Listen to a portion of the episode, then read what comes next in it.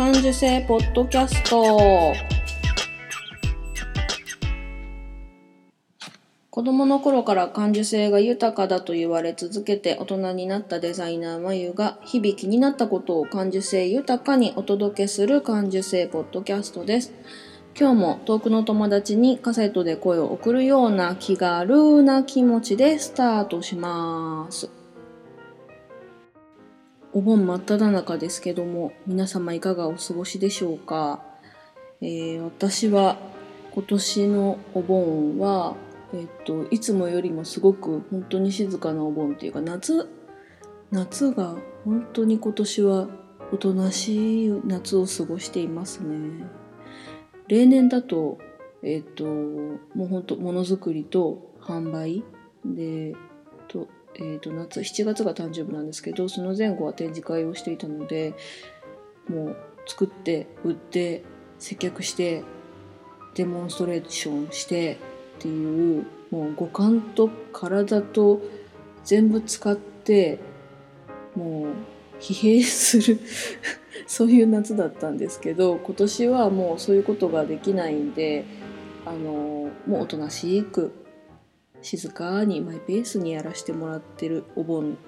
えーと、7月8月ですね。でお盆はうんまあ、そういう忙しい中でも一応長男の嫁なので私うん、だから長男の嫁として一応こう立ち振る舞わないかんかなっていうのがあったのであの私の夫の家族親戚っていうのがすっごいなんか仲が良くて月1ぐらいでその夫の実家に集まるんですよ。何十人20人ぐらい。で、まあ、前まではそれも全部私も出てたんですけど自分の販売とかそういうのも忙しいんで去年とかは全然出てなくて、うん、で、まあでも出たら出たで、接待というか あの、おじさん、おばさんの話を全部聞くみたいな、聞きます、喋ります、飲みます、食べます。っていう感じでやって、で、二日酔いで動けないっていうのがよくあったんですけど、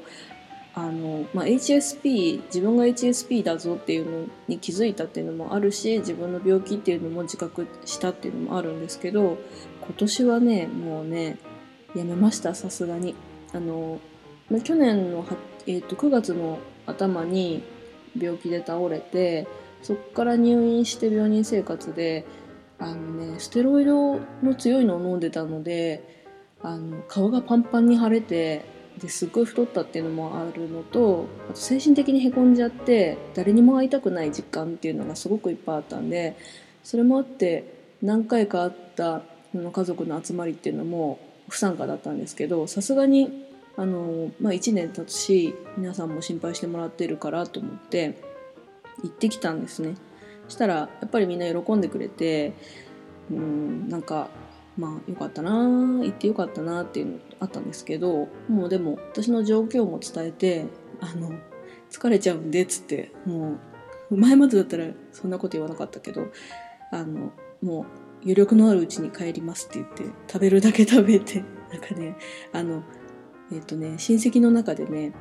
社長さん家族がいてつも美味しいお肉とか食べさせてくれるいい親戚がいるんですよ。でそこのあのおばちゃんたちが買ってきてくれた美味しいお肉をもりもり食べてで、えっと、炊き込みご飯も食べて冬瓜汁も美味しく食べてもう長男の嫁だからとか、まあ、誰もそんなこと言ってなかったんだけど自分の責任みたいなまあやらなあかんっていうなんとなくそういうのを思って今までいたんだけど、うん、そういうのももういいやと思って別に誰にも期待されてないのに自分で高めてしまってたよねっていうのもあったからもう帰りますって言って元気に笑顔で帰ってきましたね。別にうんなんかその勝手に自分の責任をあげちゃうと余計しんどいことになるんですよね。多分まあそりゃそうなんだろうけど分からずにしっかりしたいとか心配かけたくないとかいうのもあって自分でハードルを高く上げてたよなっていうのを振り返ったりとかしてみましたね。なんかまあみんなほんといい人なんでうんなんか私がそういう作品作って販売してたりするのも遠くで見守ってくれてるような感じの親戚なのでありがたいなと思ってましたね。でやっぱ自分の体大事とかあの前前までだったら本当におじさんたちと仕事の話とかあの、その社長さん家族とかいるんでそのその人の話を聞きたいっていうのもあったし経済経済経営の話とか聞きたいのもあって一緒に飲んで一緒に食べてってしてたんですけどそれその結構しんどかったんだよな。うん。まあ昨日はもう先に旦那だけ音だけ置いて帰って私は家でのんびりあのチョコミントチョコミントアイスか。チョコ、うん、食べてあのゆったりしてましたね。そう。うんまあだけどあれなんだよな。あの結婚してる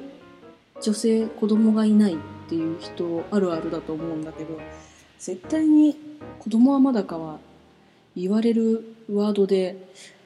もうもう私のところ8年とか結婚してるからそろそろ言われないかなと思ったらまあ久しぶりに言われてなんとなくやっぱり嫌な嫌な気分になりました、うん、なんかね自分自身も結婚して7年8年こんなに子供ができないと思ってなかったからこんな風に悩むなんて思ってなかったけどでも悩まなかった前結婚する前はやっぱり結婚した人に子供いつできるとか何子供の顔が早く見たいとか何ていうのかなお決まり事を普通に何にもなん罪悪感もないければ不思議に思うこともなく使ってたと思うんだけどうんあれ本当いらん言葉だよなって言われて思いますね。うん、せっかく病気も治ってちょっと健康も取り戻しつつあるっていうところにこうなんていうのあの脇腹にこうパンチ入れられるみたいな感じで。なんかね悪気ないおばちゃんが「まあ私もさ早く見たいわ子供の顔が」っておばちゃんは思うんだよねとかって可愛く言われてもう前までだったら「いや悩みなんですけどね」とかって「できないんですよなかなかもうそれが」とかって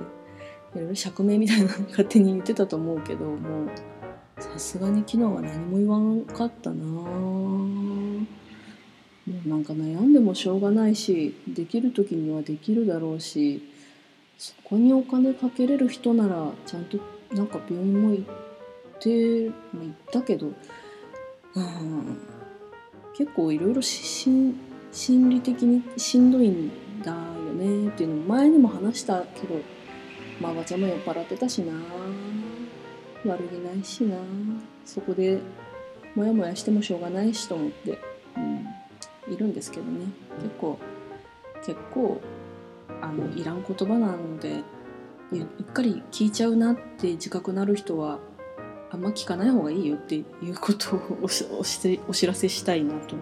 思います。うん、子供ねその夫の親戚夫の弟のところに1人と夫のいとこのところに3人子供がいてまあ結構キャッキャキャッキャした会になるんですけどそういう親戚の集まりって子供がいなければ長男の嫁だろうが別で暮らしてるしそんなね言ってもね本当にホステス代わりをする以外ないんですよね。だから、まあ、そういうのもあって去年とか一昨年とかどんどん足が遠のいたっていうのもあるんですけどいつかできるんじゃないかなぐらいの感じで悩むと本当にしんどいんでね、うん、そういうこともありましたね。とうん、であとあれか。あの親戚ごとで言うとお母さんとの関係あの旦那のお母さんとの関係がいいとこと悪いとことありますけどうちはめちゃくちゃ関係良くてあの夫のお母さんと仲が良くてそれ本当ありがたいなと思思いますね。うん、あの夫のお母さんはもう全然干渉してこないんですよ。なんかどこ行くのとか何してんのとか、まあ、それこそ子供はいつだみたいなことも言わないし、うん、なんかだけど晩ご飯作ったけど持ってこうかとかって、まあ、家近いんで持ってきてくれたりとかなんかなんか買ったもの生協で買ったけど美味しかったからあげるわとかってくれたりとかすごいいい距離感でいてくれるんですよね。で私今までずっと結婚する前からしてからもずっと仕事し続けて会社を辞めても自分で物作ったりとか売ってたんでずっとこう、まあ、働いてないと価値がないみたいな気持ちでいたんですよなんか普通の主婦はダメみたいな、まあ、多分親からの刷り込みっていうか、まあ、自分がずっとそうやって思ってたんですけど、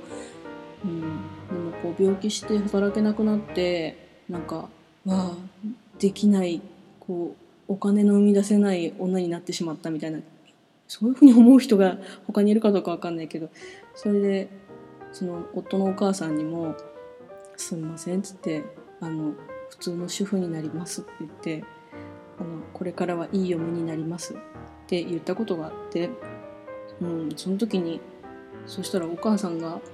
いい嫁になんか並んでいいよ」とかって言ってくれるんですよ。これからもその今までみたいな友達みたいな感じでいいじゃんって言ってお母さんが言ってくれてそれですごくホッとしたんですよね。なんかはあこういう関係もあるのかと思って。それから、うん、病気前よりももっとこう頼れるようになりましたね。なんか本当自分の母親母と娘っていう関係はそういうべったりな関係になりやすいから余計私が窮屈に感じちゃうっていうのとまあ、男の子を持つ母親母親っていうそのなんていうのかスタンスが違うっていうのの、うん、それが良かったのかなっていうふうに思うんですけどああそういうあっさりしたお母さんに本当に救われてますね。この間も同じ地元のジムに行っててジム行ったらお母さんがこうストレッチをしててで一緒にこうしばらくストレッチを一緒にやったでストレッチした後お母さんはウォーキングマシンの方に行って